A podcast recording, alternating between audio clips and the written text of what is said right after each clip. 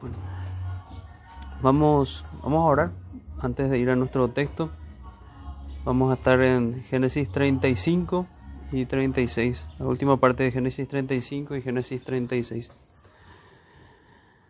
Padre nuestro que estás en los cielos, te damos nuevamente gracias y te rogamos, Señor, que nos acompañes a meditar en tu palabra. Te rogamos, Señor, que, que sea nuestra meditación conforme a tu corazón, que realmente podamos experimentar que tú nos hablas por medio de tu palabra. Te rogamos que sea así, háblanos, Señor. Así como podemos hablarte con las oraciones, te pedimos que podamos oírte al leer y meditar en, en tus santas escrituras. Oramos en el nombre de Jesucristo nuestro Señor. Amén. Amén. Bueno, Génesis capítulo 35, versículo 16. Dice así su palabra. Después partieron de Betel y había aún como media legua de tierra para llegar a Éfrata. Cuando dio a luz Raquel y hubo trabajo en su parto. Y aconteció como había trabajo en su parto, que le dijo la partera, no temas, que también tendrás este hijo. Y aconteció que al salírsele el alma, pues murió, llamó su nombre Benoni, mas su padre lo llamó Benjamín. Así murió Raquel y fue sepultada en el camino de Éfrata, la cual es Belém, y levantó Jacob un pilar sobre su sepultura. Esta es la señal de la sepultura de Raquel hasta hoy. Y salió Israel y plantó su tienda más allá de Migdal Edar. Aconteció que cuando moraba Israel en aquella tierra, fue Rubén y durmió con Bila, la concubina de su padre, lo cual llegó a saber Israel. Ahora bien, los hijos de Israel fueron doce, los hijos de Lea, Rubén, el primogénito de Jacob, Simeón, Leví, Judá, Isaacar y Zabulón, los hijos de Raquel, José y Benjamín, los hijos de Bila, sierva de Raquel, Dan, Neftalí, y los hijos de Silpa, sierva de Lea, Gad y Aser.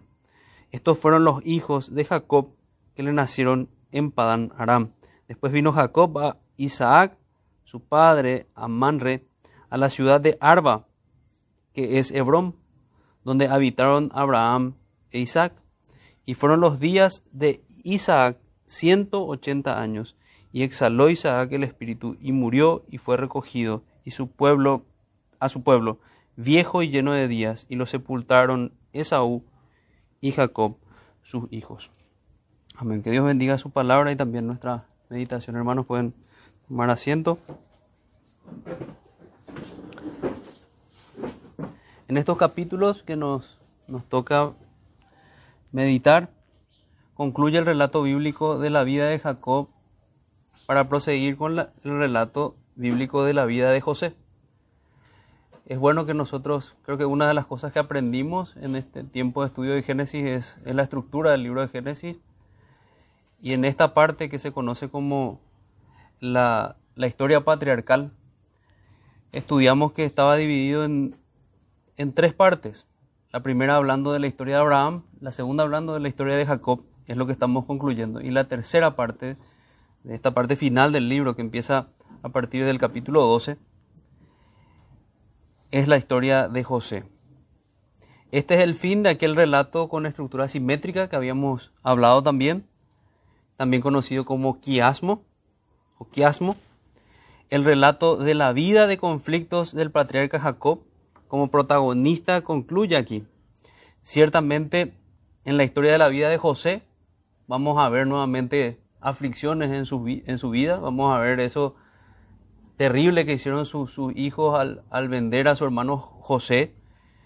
Es parte de las aflicciones también, podemos decir, de Jacob, pero ya no está él como protagonista de la historia a partir de allí las aflicciones de Jacob, con la impiedad prevaleciente aún de sus hijos.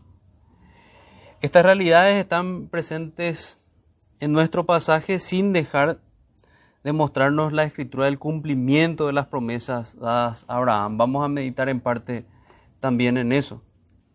Y como todo en la escritura fue escrito para la, instrucción de los santos, primeramente para la audiencia original, como aprendimos también, esto fue escrito por Moisés, por tanto la primera audiencia fueron los israelitas que salían de, Egipto, que estuvieron, que pasaron por el Éxodo. Fue escrito para la instrucción de los santos, primeramente podemos decir, como decía recién, para la audiencia original, el Israel del Éxodo y luego para nosotros, debemos recordar que en el mundo tendremos aflicción así como Jacob y tendremos distintos tipos de aflicciones. Y eso es algo que podemos, que nos puede servir para luego de estudiar correctamente la vida de Jacob, aplicarlo también a nuestras vidas. En particular hablaremos hoy de la muerte en la familia de los santos. Ese es el título para este sermón, la muerte en la familia de los santos. Y es una terrible aflicción. No hay noticia más sobrecogedora que la de la muerte de un familiar querido. Qué terribles noticias son las de la muerte de un padre amado o una esposa amada. Pero aún más terrible que la de la muerte física es la noticia de que uno de estos familiares está muerto espiritualmente. Y con esa, de esa manera vamos a poder unir entonces con este título, la muerte en la familia de los santos, viendo tanto la muerte física como la muerte espiritual y tratando de entender que esa muerte espiritual es aún, aún más terrible, aún más terrible que la muerte física. Es es la noticia de que uno de estos familiares está muerto espiritualmente. Qué desazón, podríamos decir. ¿Qué consuelo nos quedaría en este caso, sino más bien lo que algunas personas refieren en los funerales, pero sin entenderlo, una cristiana resignación, porque eso es lo, que, lo único que ya nos queda en esos casos, al tener familiares que amamos que mueren sin el Señor. Nos queda resignarnos y entender que lo que Dios hace es bueno pero de ninguna manera es lo que nosotros podríamos desear. Hay una gran aflicción y una gran tristeza. Ya en este pasaje podemos recordar, vamos a, ver los, a los descendientes de Saúl, podemos recordar la tristeza en la vida de Isaac, así como la tristeza que fue en la vida de Abraham al tener a un Ismael. Entonces pasemos a nuestra primera parte que vamos a ver la muerte física para luego meditar en la muerte espiritual a la luz de nuestro pasaje. En primer lugar, la muerte física de una esposa piadosa. De una esposa piadosa.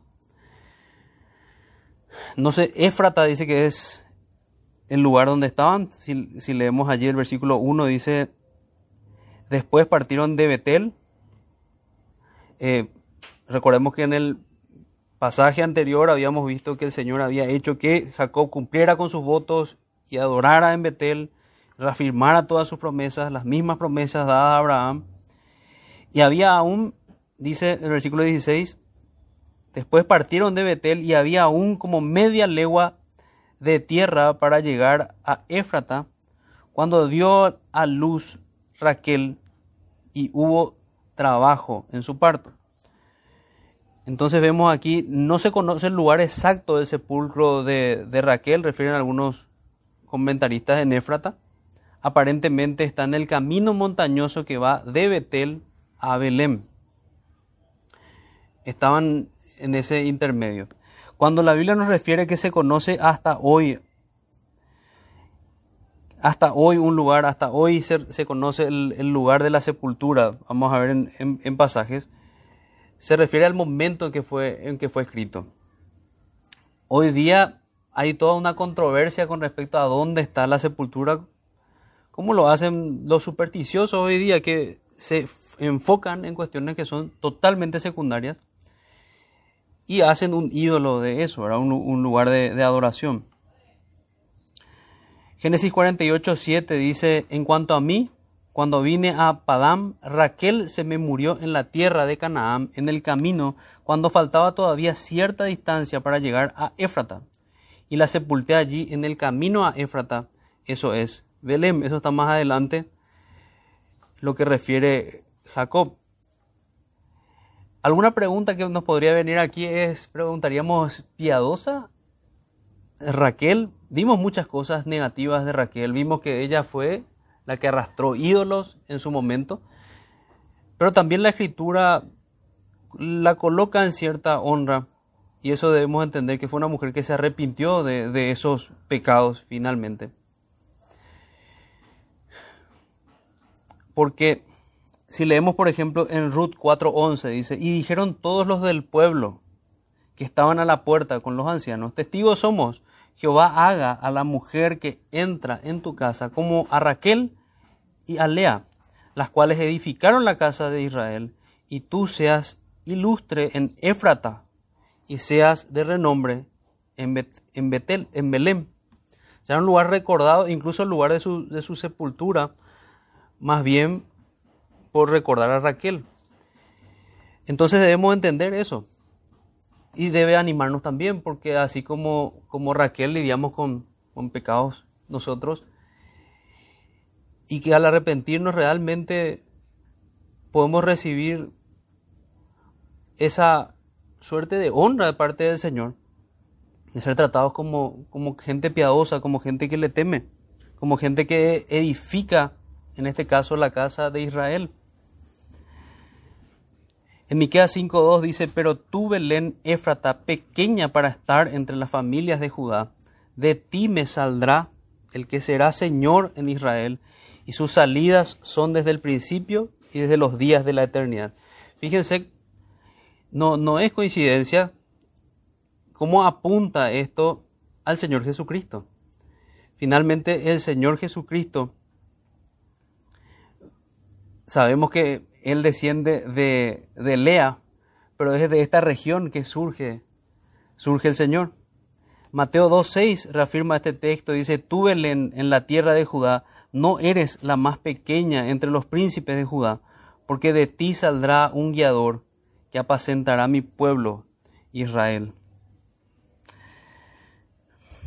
También podemos recordar que este nacimiento que ella tiene, que le lleva a la muerte, es también el cumplimiento de, una profecía. Porque en Génesis 30, 22 al 24 dice así, y se acordó Dios de Raquel y la, y, la oyó Dios y le concedió hijos y concibió y dio a luz un hijo. Fíjense que dice en plural, le concedió hijos y dio a luz un hijo y dijo, Dios ha quitado mi afrenta y llamó su nombre José diciendo, añádame Jehová otro hijo. Y creo que es correcto pensar que Dios estaba anticipando el nacimiento de otro hijo como realmente fue el caso de Benjamín y aquí se cumple.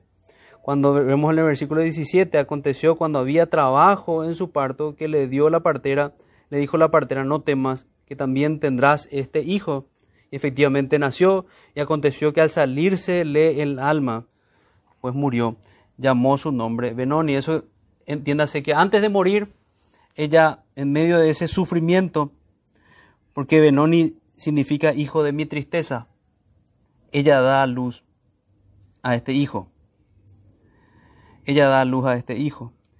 Y dice la escritura, así murió Raquel y fue sepultada en el camino de Éfrata, la cual es Belén, y levantó Jacob un pilar sobre su sepultura. O sea, una señal. Esta es la señal de la sepultura de Raquel hasta hoy. Allí está lo que les decía, que dice hasta hoy. O sea, para ellos, en ese momento, para los israelitas, era un lugar que existía. Hoy día incluso podemos decir, gracias a Dios, el Señor nos ha privado de conocer esos lugares. Hay controversia, algunos dicen que está en un lugar, otros que está en otro. Aunque desde el siglo IV más o menos, si buscan en internet van a ver que que parece como que se ponen de acuerdo, pero no se sabe dónde está realmente este lugar hoy día.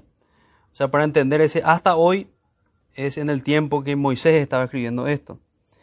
Pero incluso podemos ver en el, libro de, Samuel también que era conocido ese lugar. Y salió, salió Israel y plantó su tienda más allá de Migdal Edar. Entonces siguió su camino siguió su camino aquí Jacob. Y luego proseguimos con una segunda tristeza en la vida de Jacob. Una segunda tristeza. Pasamos por la tristeza de la muerte de Raquel. Y la Biblia nos, agrupa este, este dolor de la muerte de familiares.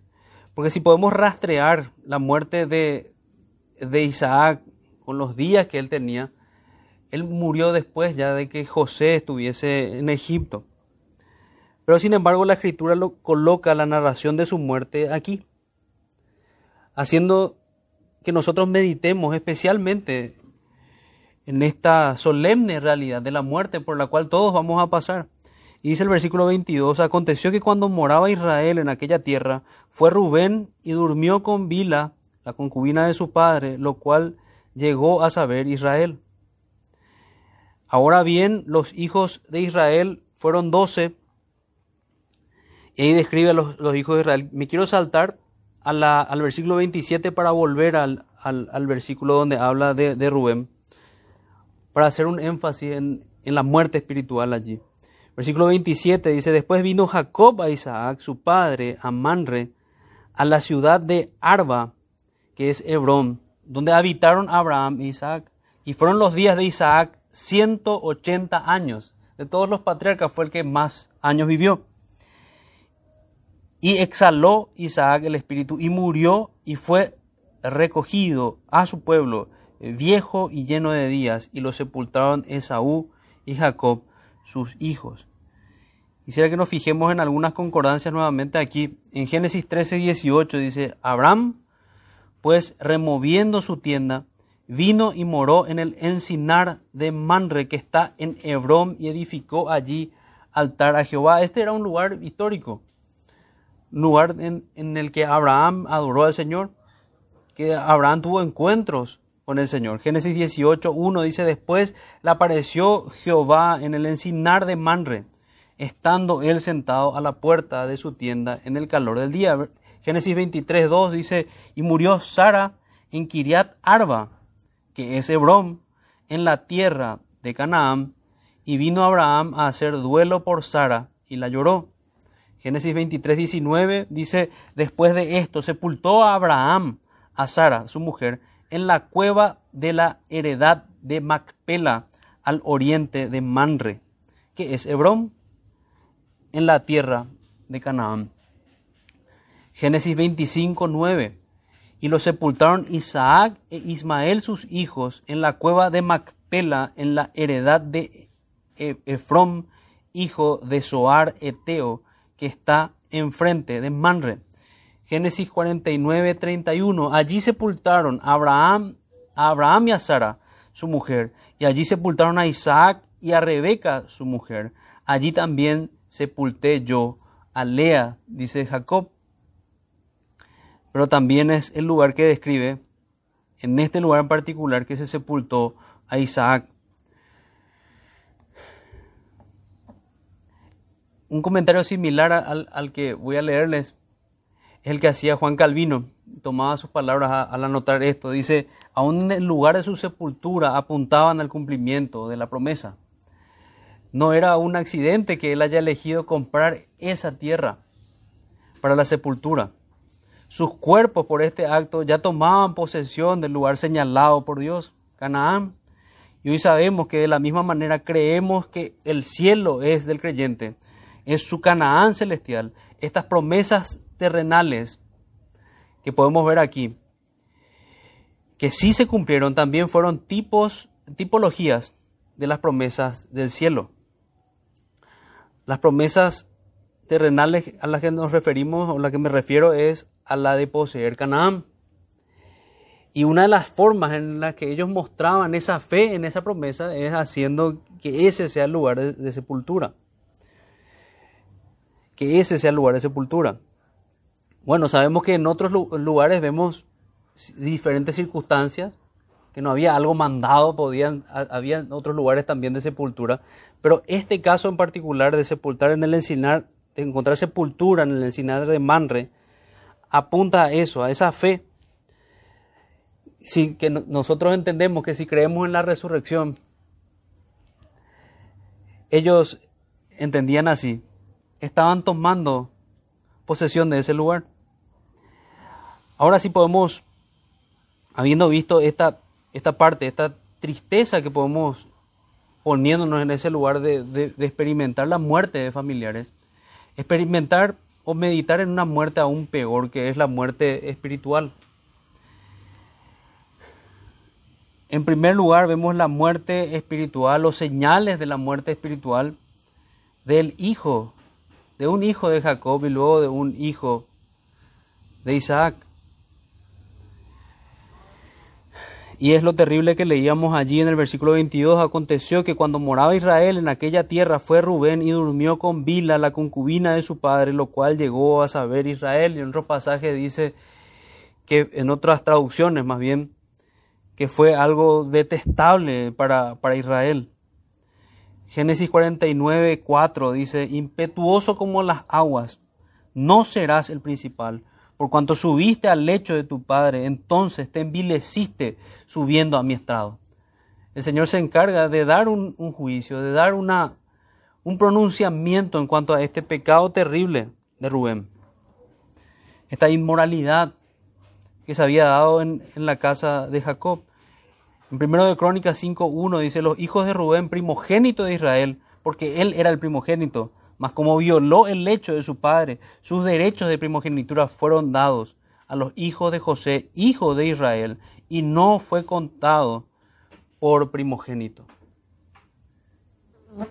Y algo, una acusación similar para no tomar en poco este tipo de pecados que deben ser denunciados y son denunciados por las escrituras, tenemos en el Nuevo Testamento, en 1 Corintios 5, cuando dice su palabra, y es la exhortación del apóstol Pablo, de cierto se oye que hay entre vosotros fornicación, tal fornicación, cual ni aún se nombra entre los gentiles, tanto que alguno tiene la mujer de su padre.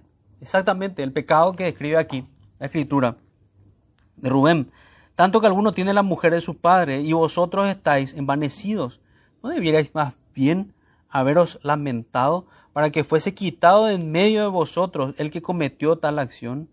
Ciertamente yo como ausente en cuerpo, pero presente en espíritu, ya como presente, he juzgado al que tal cosa ha hecho. En el nombre de nuestro Señor Jesucristo, reunidos vosotros y mi espíritu, con el poder de nuestro Señor Jesucristo, el tal sea entregado a Satanás para destrucción de la carne, a fin de que el espíritu sea salvo en el día del Señor Jesús. No es buena vuestra jactancia. Y explico aquí que la jactancia está hablando de una arrogancia de pretender ser más sabios que Dios y no aplicar esa disciplina mandada por Dios. ¿No sabéis que un poco de levadura leuda toda la masa? Limpiaos pues de la vieja levadura, para que seáis nueva masa, sin levadura como sois, porque vuestra, vuestra Pascua, que es Cristo, ya fue sacrificada por nosotros. Así que celebremos la fiesta, no con la vieja levadura, ni con la levadura de malicia y de maldad, sino con panes sin levadura, de sinceridad y de verdad. Os he escrito por carta que no os juntéis con los fornicarios, no absolutamente con los fornicarios de este mundo, o con los avaros, o con los ladrones, o con los idólatras, pues en tal caso os sería necesario salir del mundo.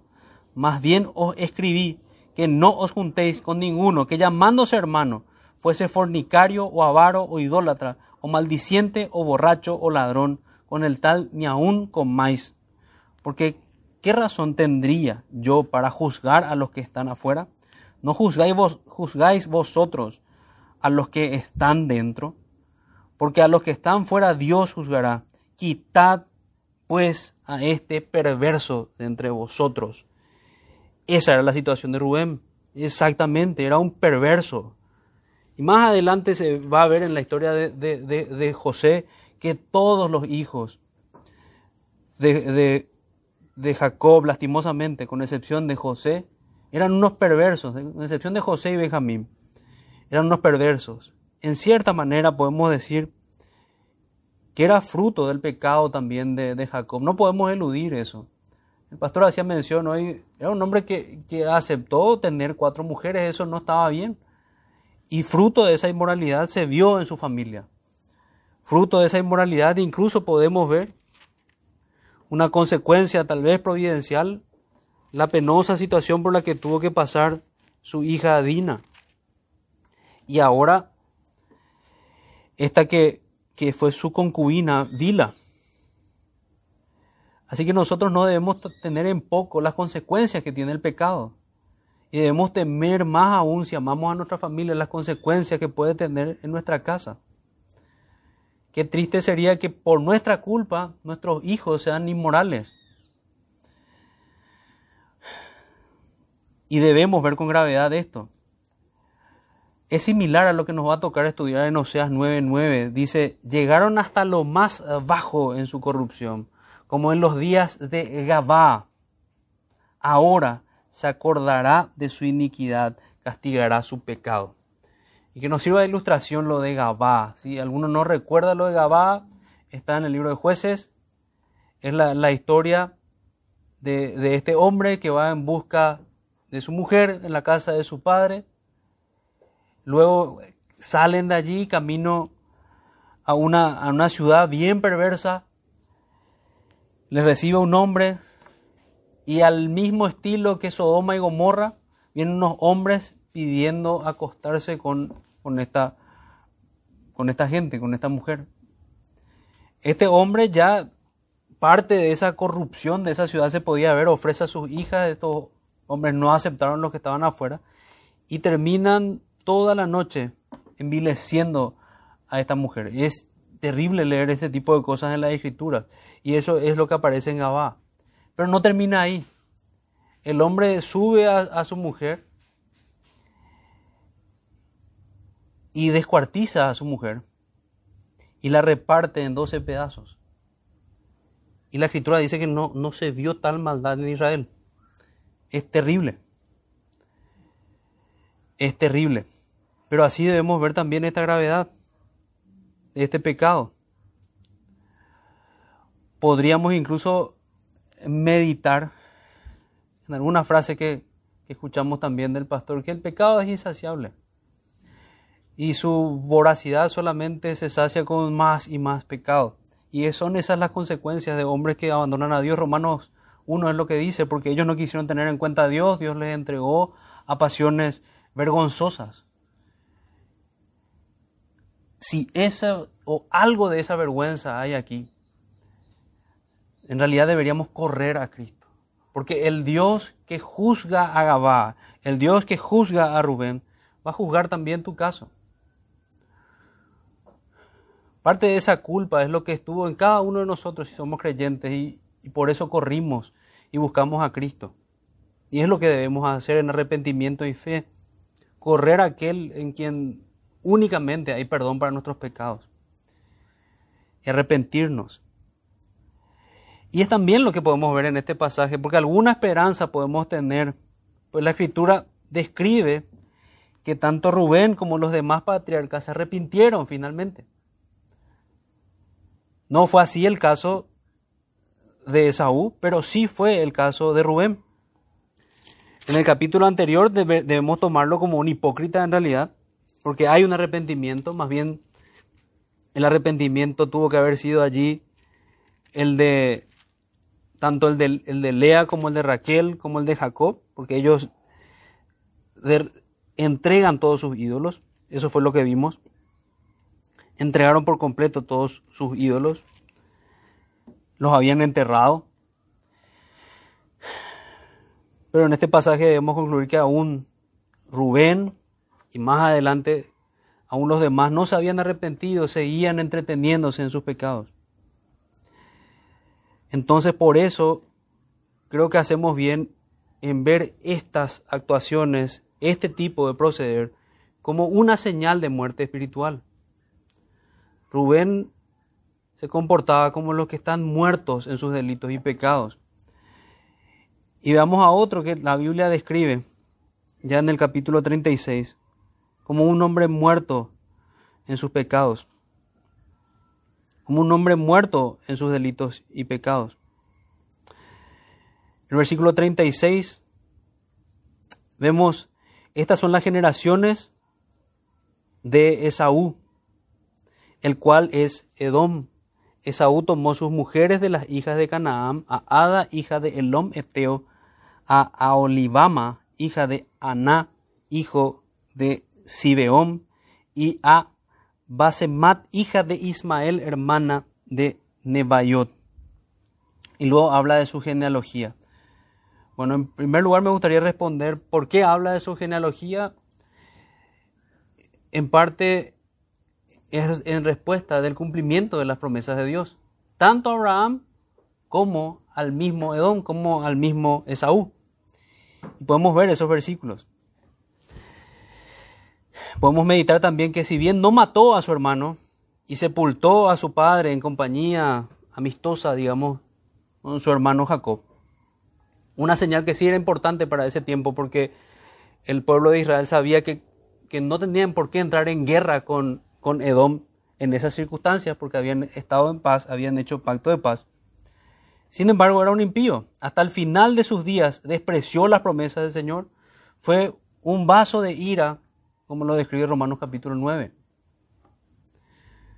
Se cumplió con él la promesa dada a Abraham de hacer numerosa su descendencia, así como la promesa dada a él mismo de reinos procedentes de sus lomos. Podemos ver eso en Génesis 17:6. Y te multiplicaré en gran manera y haré naciones de ti y reyes saldrán de ti. Génesis 17, 16 y la bendeciré y también te, te, daré de ella hijos. Sí, la bendeciré y vendrá a ser madre de naciones, reyes de pueblos vendrán de ella. Eso con relación a Abraham, específicamente Génesis 35, 11 también le dijo Dios, yo soy el Dios omnipotente, crece y multiplícate, una nación y conjunto de naciones procederán de ti, y reyes saldrán de tus lomos. Génesis 36, 31. Y los reyes que reinaron en la tierra de Edom antes de que reinase, vamos a llegar a ese, eso tampoco más adelante en nuestro pasaje, Génesis 33, 36, 31. Y los reyes que reinaron en la tierra de Edom antes de que reinase rey sobre los hijos de Israel fueron estos. Y ahí está la lista de, de los reyes. Eso reafirma también primero de Crónicas 1.43 y estos son los reyes que reinaron en la tierra de Edom antes de que reinase rey sobre los hijos de Israel. Bela, hijo de Beor, y el nombre de su ciudad fue Dinaba. Esaú fue un hombre emparentado con el mundo y separado de los santos.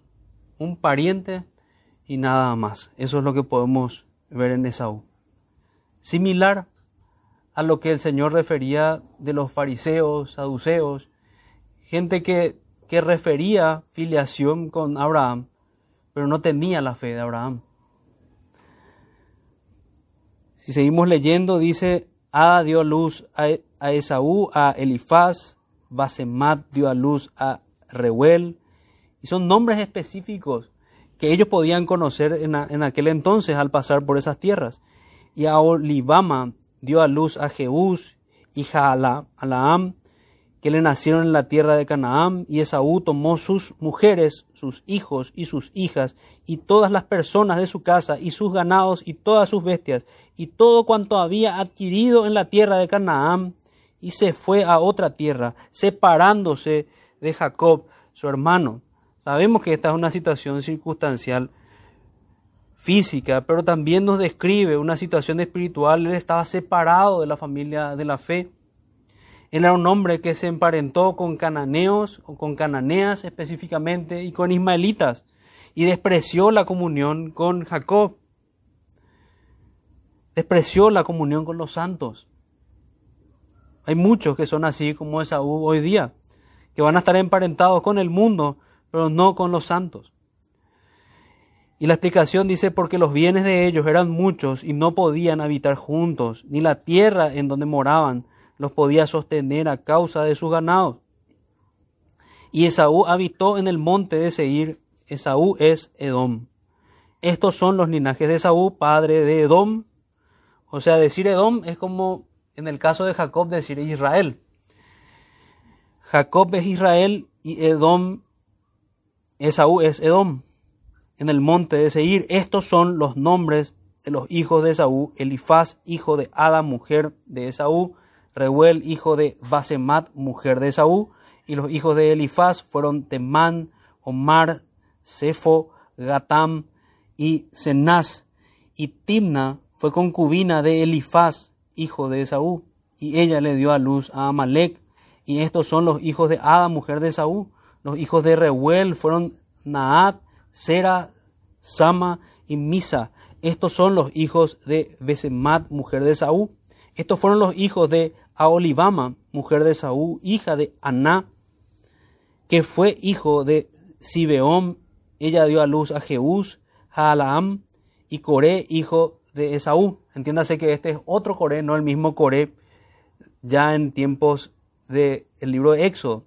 Estos son los jefes de entre los hijos de Esaú, hijos de Elifaz, primogénito de Esaú, los jefes de Temán, Omar, Sefo, Senaz, Coré, Gatam y Amalek.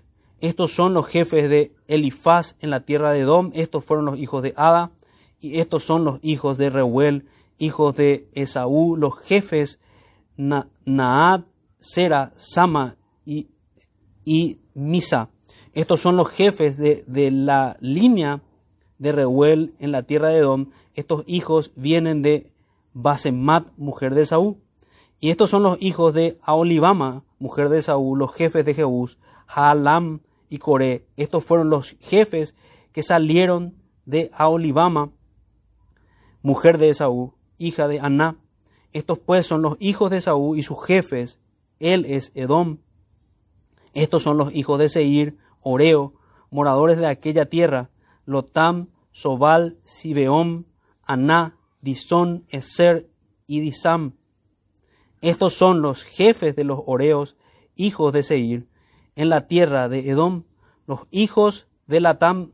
Hay cosas que a veces podríamos saltar, pero en lecturas posteriores nos va a servir también a nosotros entender quiénes eran los Oreos, o quiénes eran muchas de estas tribus que venían de Edom. Los hijos de Lotam fueron Ori y Emán, y Timna fue hermana de Lotam. Los hijos de Sobal fueron Alban, Manahat, Ebal, Sefo y Onam.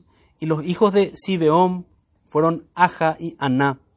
Este Aná es el que descubrió manantiales en el desierto cuando apacentaba los asnos de Sibeón, su padre. Los hijos de Aná fueron Disón y Aolibama, hija de Aná. Estos fueron los hijos de Disón, Erdam, es, Esbam, Itram y Keram.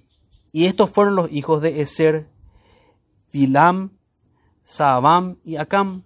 Estos fueron los hijos de Disam, Uz y Aram.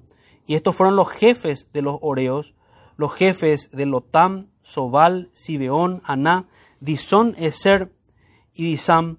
Estos fueron los jefes de los Oreos por sus mandos en la tierra de Seir. Y los reyes que reinaron en la tierra de Edom antes de que reinase rey sobre los hijos de Israel fueron estos. Y lo que habíamos hablado es el cumplimiento de una promesa, que de su simiente vendrían reyes. Dice, Vela, hijo de Beor, reinó en Edom, y el nombre de su ciudad fue Dinaba, murió Bela y reinó en su lugar Joab, hijo de Sera, de, Bor, de Bosra, murió Jobab, y en su lugar reinó Husam, de tierra de Tomam, Temam, murió Husam y reinó en su lugar Adam, hijo de Vedab, el que derrotó a Madiam en el campo de Moab, y el nombre de su ciudad fue Avid. Murió Adab y en su lugar reinó y nos da una línea de reyes de Samla de Masreca. Murió Samla y reinó en su lugar Saúl. También entiéndase que no es el Saúl que fue rey en Israel de Rehobot junto al Éufrates. Murió Saúl y en lugar suyo reinó Baal Anán, hijo de Akbor. Y murió Baal Anán, hijo de Akbor, y reinó Adar en lugar suyo y el nombre de su ciudad fue Pau, Pau, y el nombre de su mujer Metabel, hija de Matret, hija, de Mesaab. Estos, pues, son los nombres de los jefes de Saúl, por sus linajes, por sus lugares y sus nombres: Timna, Abba, Alba, Getet, Aolibama, Ela, Pinón, Cenaz, Temán, Mitzar, Magdiel e Inram. Estos fueron los jefes de Edom según sus moradas en la tierra de su posesión. Edom es el mismo Esaú, padre de los edomitas. Entonces ahí tenemos la lectura completa del pasaje, sabemos que nos habló de reyes, nos habló de la descendencia de Saúl y entendemos también el propósito.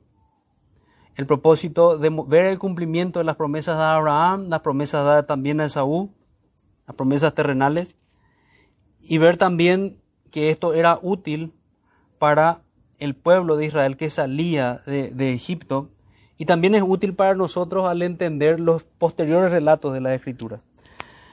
Concluimos de vuelta entonces que Saúl fue un hombre emparentado con el mundo, separado de los santos, un pariente y nada más.